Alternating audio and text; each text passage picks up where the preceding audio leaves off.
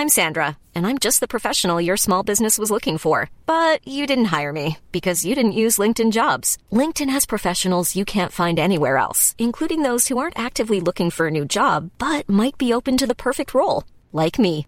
In a given month, over 70% of LinkedIn users don't visit other leading job sites. So if you're not looking on LinkedIn, you'll miss out on great candidates like Sandra. Start hiring professionals like a professional. Post your free job on linkedin.com/people today. O que aprendemos com a divisão de Israel? Primeira parte. Comentário de Mari Persona. Em 1 Reis, capítulo 12, logo depois da, da morte de Salomão, que foi o ponto mais alto, mais elevado do reino de Israel, ocorreu uma divisão bastante triste entre uh, o, o, rei era Roboão, porém Jeroboão, Jeroboão causou essa divisão e Roboão também causou essa divisão. E duas tribos, Judá e Benjamim, permaneceram em Jerusalém, que era o lugar que Deus havia estabelecido para colocar o seu nome. E dez tribos seguiram Jeroboão. Lá em Romanos tem um, um versículo que fala que as coisas que foram escritas uh, foram escritas para nossa consolação, foram escritas para o nosso ensino, para que pela consolação das Escrituras tenhamos esperança. É sempre importante lembrar que nós não temos no Antigo Testamento a igreja. Nós não podemos buscar no Antigo Testamento doutrinas para a igreja. Mas nós temos princípios e temos ensinamentos e temos muitas coisas que são úteis para o nosso aprendizado em igreja agora, em assembleia. E quando aconteceu essa divisão, a gente pode, pode ler um versículo, uh, eh, 1 Reis capítulo 12. Roboão, ele no versículo 6, teve o rei Roboão conselho com os anciãos que estavam na presença de Salomão, seu pai, quando este ainda vivia, dizendo: Como aconselhais vós que se responda a este povo? E eles lhe falaram, dizendo: Se hoje fores servo deste povo, e o servires, respondendo-lhe lhe falares boas palavras, todos os dias serão teus servos. Porém, ele deixou o conselho que os anciãos lhe tinham aconselhado e teve conselho com os mancebos, com os jovens, que haviam crescido com ele, que estavam diante dele. E aí, esses jovens, obviamente, eles dão um conselho errado para Roboão, e esse conselho oprime mais o povo e Jeroboão aproveita essa oportunidade e acaba atraindo para si as dez tribos e estabelecendo dois lugares, dois altares. Mais à frente ele vai dizer no versículo 26, quando ele leva então dez tribos atrás de si, ele disse, versículo 26, disse Jeroboão no seu coração, agora tornará o reino à casa de Davi. Ou seja, vai, vai, vão retornar lá a Jerusalém e ao, ao, ao rei de direito.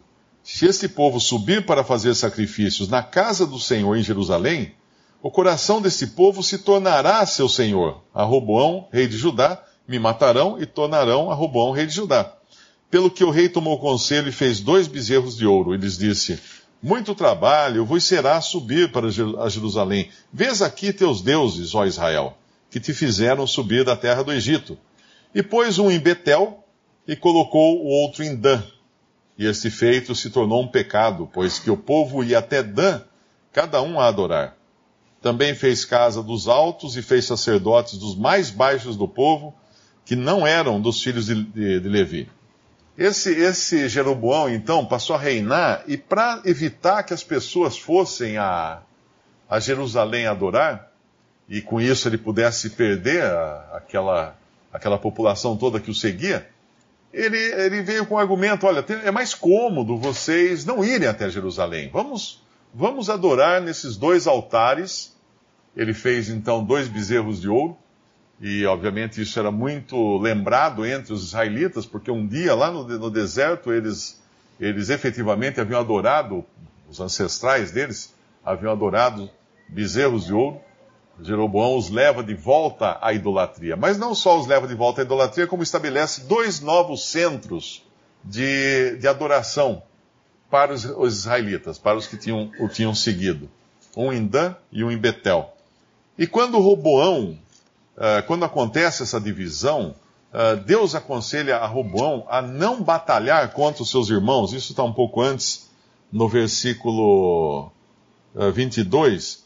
Veio a palavra, porém veio a palavra de Deus a Semaías, homem de Deus, dizendo: Fala a Roboão, filho de Salomão, rei de Judá, e a toda a casa de Judá, e a Benjamim, e ao resto do povo, dizendo: Assim diz o Senhor: Não subireis, nem pelejareis contra vossos irmãos, os filhos de Israel.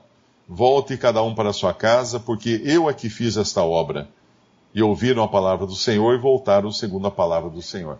Deus havia permitido aquela divisão, Deus havia permitido aquela coisa toda por causa do estado do coração do povo de Israel e dos seus reis também.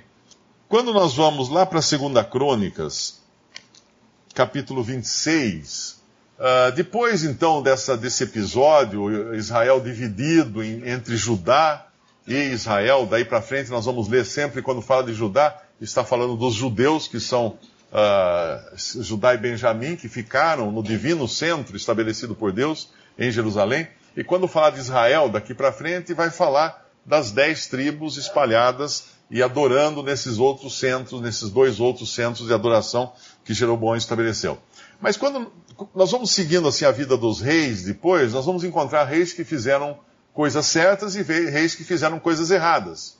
Uh, no capítulo 26, por exemplo, nós encontramos uh, Uzias. Uzias, que era da idade de 16 anos, no versículo, versículo 1, uh, reinou no versículo 3, e Uzias da idade de 16 anos, quando começou a reinar, e 55 anos reinou em Jerusalém. E era o nome de sua mãe Jecolia. E fez o que era reto aos olhos do Senhor, conforme a tudo que fizera Amazia, seu pai.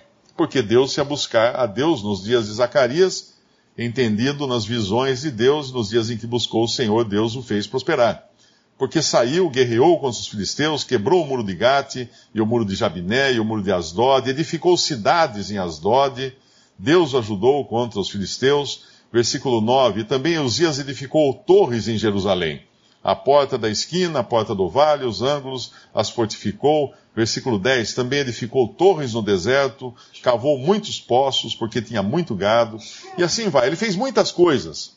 Ele faz também no versículo 15, também fez em Jerusalém máquinas de invenção de engenheiros que estivessem nas torres e nos cantos para tirarem flechas e grandes pedras, e voou a sua fama até longe, porque foi maravilhosamente ajudado até que se tornou forte.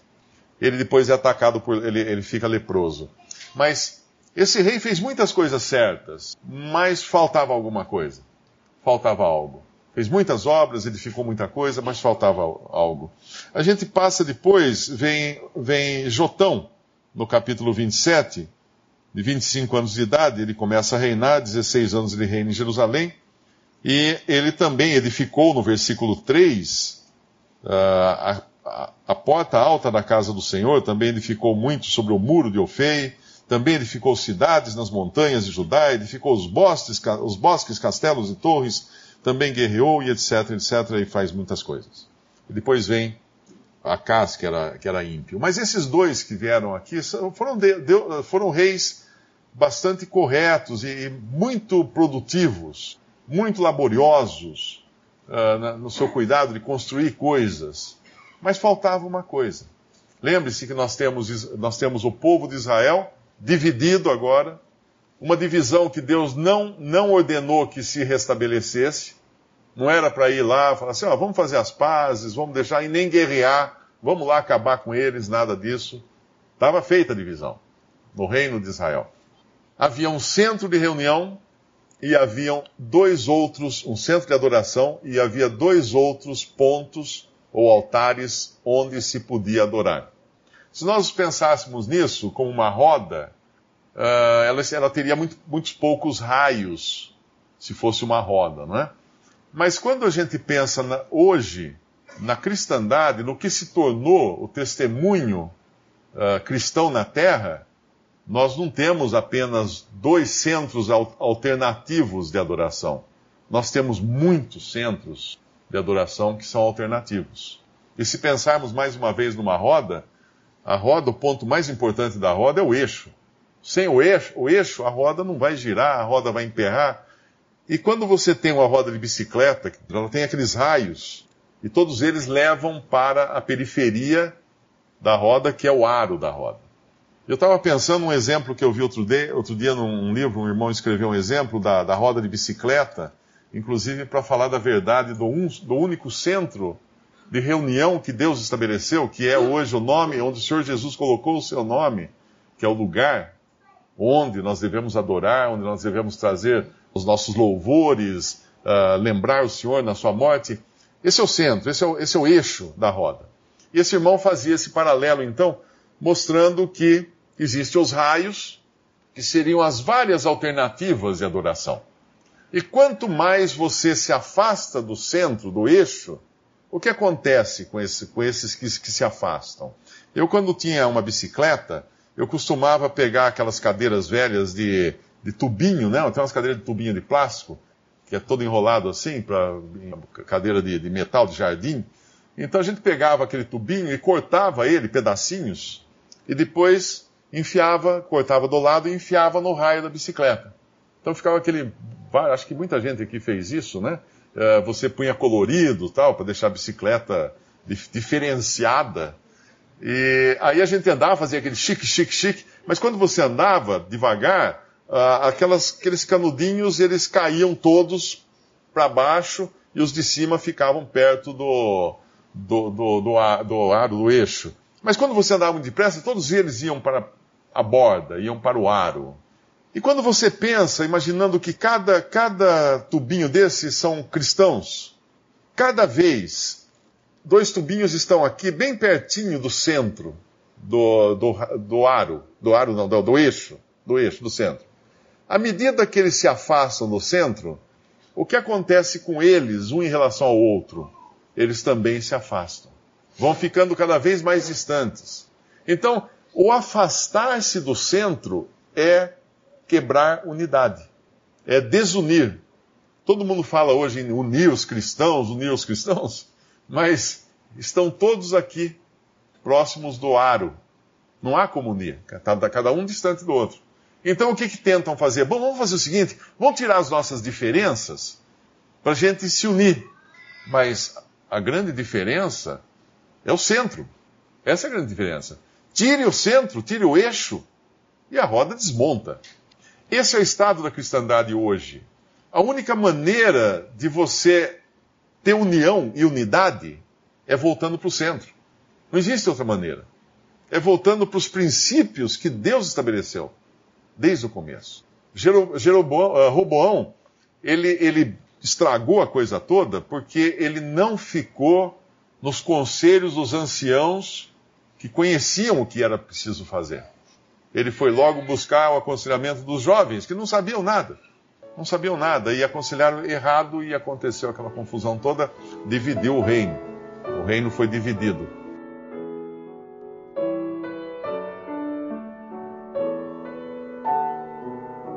Visite respondi.com.br Visite também 3minutos.net.